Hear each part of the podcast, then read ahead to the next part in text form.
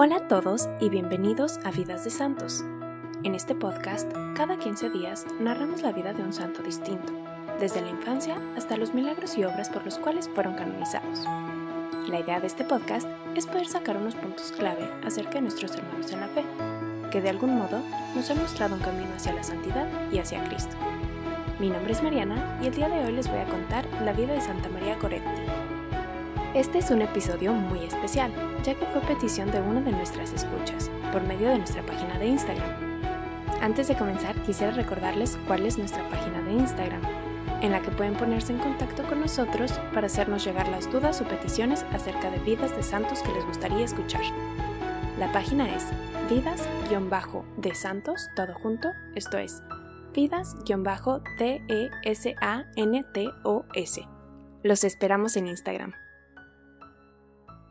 Antes de comenzar este episodio, quisiéramos hacer una advertencia de que contiene material explícito, recomendamos especial atención para niños menores de 14 años.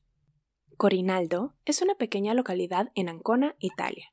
En el año 2008 recibió la distinción EDEN, en español conocido como el Programa de Destinos Europeos de Excelencia. La principal característica de estos destinos es su compromiso con la sostenibilidad social, cultural y medioambiental. En esta pequeña localidad nace en el año 1890 María Goretti, tercera de siete hermanos. Sus padres, Luigi Goretti y Assunta Carlini, eran muy pobres, y debido a la precariedad económica de su familia, tuvieron que emigrar varias veces en busca de mejores oportunidades para la familia.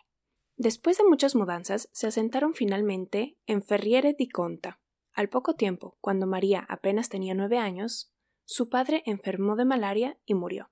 A causa de la muerte de su esposo, Asunta tuvo que comenzar a trabajar y tenía que dejar a los hijos menores en casa a cargo de los cuidados de María, quien, cada semana, asistía a clases de catecismo y estaba muy entusiasmada por hacer su primera comunión. Desde muy pequeña, preguntaba cuándo podía hacerla y su padre le había dicho que cuando fuese la voluntad de Dios. Finalmente, con once años de edad, hace su primera comunión y hace el firme propósito de morir antes de cometer un pecado. Apenas tuvo edad, comenzó a trabajar en tareas agrícolas y domésticas para apoyar a su madre en el mantenimiento de sus hermanos menores.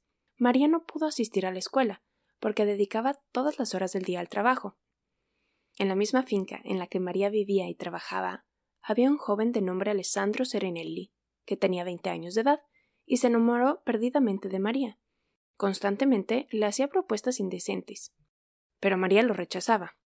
Al ser rechazado Alessandro se sintió despreciado y molesto. Llegó a su punto de quiebre el 5 de julio de 1902, mientras su padre y la madre de María estaban cosechando vegetales, sorprendió a María en su casa, quien se había quedado cuidando a su hermanita Teresa y cosiendo unas ropas.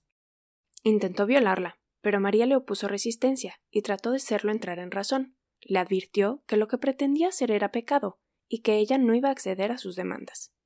María se dio cuenta que Alessandro no entraba en razón. Resignada, le dijo que prefería morir antes que ofender a Dios. Eso lo descontroló por completo. Y en ese momento él ya estaba más que fúrico. Estaba fuera de sí. Le desgarró el vestido y la apuñaló salvajemente con un hierro que había forjado como una cuchilla. Cuando Alessandro vio a María malherida, tratando de arrastrarse hacia la puerta, la apuñaló por la espalda otras tres veces y huyó. El padre de Alessandro, al volver del trabajo, vio a María tirada y desangrándose, y le dijo a la madre de María que posiblemente ya estuviera muerta.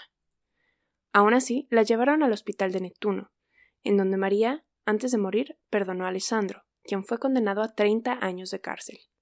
Gracias al apoyo y el ánimo del obispo Giovanni Blandini, Alessandro se arrepintió y se convirtió al catolicismo.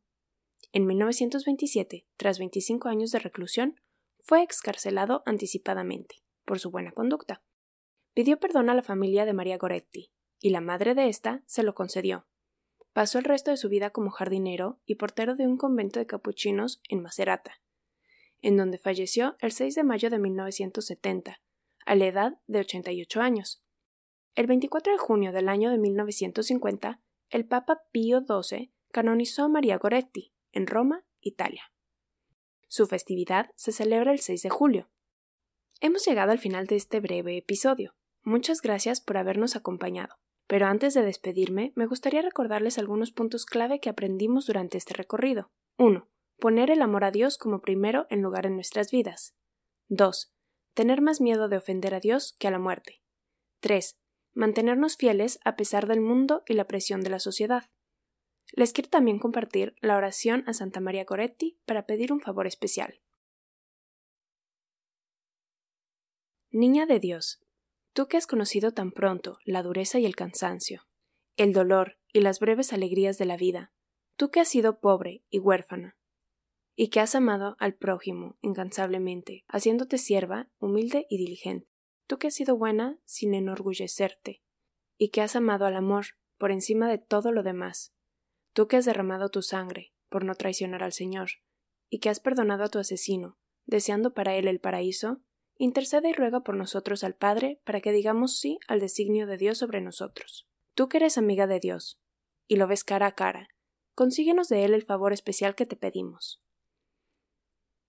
Te agradecemos, Santa María Goretti, Niña de Dios, el amor a Dios y a los hermanos que has sembrado ya en nuestro corazón. Amén. A continuación se rezan tres Padres Nuestros, tres Aves Marías y tres Glorias. Si te interesa aprender más acerca de la vida de Santa María Goretti, existen actualmente dos películas acerca de su vida. Una se llama Cielo sobre el Pantano, que fue grabado en 1949, y hay una más reciente que se llama María Goretti y salió en el año 2003. Les recomendamos que las vean y que visiten las notas del show en las que tenemos las notas y los links que usamos para el programa y vamos a dejar también la oración a Santa María Goretti. Muchas gracias y hasta la próxima.